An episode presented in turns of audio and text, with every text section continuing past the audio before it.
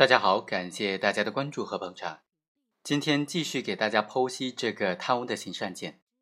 一九九二年的年底，开发公司就归还了因为开发建营小区而占用的房管所的商企房，面积是三百二十一点五二平方米，总共是五户。被告于某就利用他负责房管所回迁工作的这个职务便利，在给财务科填报房产的增加减少通知单的时候，将建行开发公司归还的面积。填成了三百零五点七五平方米，并将其中的四户的面积扩大了，从中就套取了商企房一套。像这种行为究竟构不构成贪污罪呢？首先需要搞清楚的就是，不动产能不能成为贪污罪的犯罪对象呢？经过分析，我们可以发现，无论是刑法九十一条规定的公共财产，还是刑法第三百八十二条规定的公共财物。都没有明确的将不动产排除在这种财产性犯罪的犯罪对象之外。当然，在司法实践当中，不同的侵犯财产的犯罪啊，它的对象是有所区别的。比如说抢劫罪、抢夺罪，因为它是要以当场为犯罪构成要件的，所以它的犯罪对象一般就是动产了。而像诈骗啊、侵占啊、敲诈勒索、故意毁坏财物罪等等，这就可以以不动产作为他侵犯的对象了。所以，贪污罪的犯罪对象当然就包括了不动产了。本案的特殊之处就在于，被告人于某在客观上并没有办理产权的变更登记，这个房产呢并没有在他名下。此时，怎么样认定他具有非法占有的主观目的和非法占有的客观行为呢？这就是认定他构成贪污罪的关键所在了。作为侵占类的财产犯罪。贪污罪的构成需要以行为人主观上具有非法占有目的为要件，这也是区分贪污罪和挪用类犯罪的一个重要方面。本案当中，被告人于某贪污的对象是公有的房屋，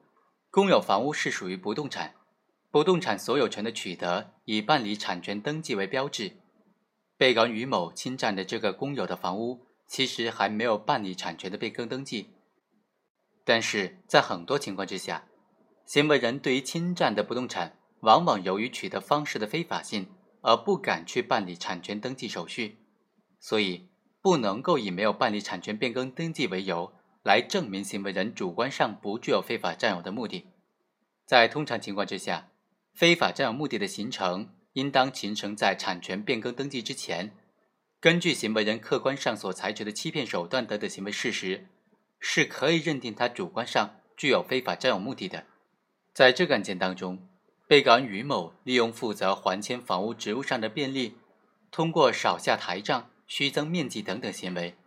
将其他公司归还给房管所的商企房予以截留了。而且，这个截留部分的商企房在房管所的相关文件当中不会再有任何的体现，这就证明被告人于某在主观上具有将这个商企房脱离房管所的管理非法据为己有的故意。另外一方面，被告人于某将这截留的部分用于个人出租牟利，这就说明于某已经在事实上将这个房屋视同自己的个人财产进行使用和收益了。于某的辩护人提出说，这个房屋的产权没有发生转移的辩护意见，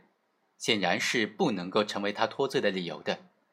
房屋的产权有没有发生转移，和于某有没有实际上占有并且使用这个房屋？和他有没有构成贪污犯罪呢？是没有必然的关系的。所以本案当中，被告人于某具有非法占有这个商企房的主观目的，构成贪污罪的。以上就是本期的全部内容，我们下期再会。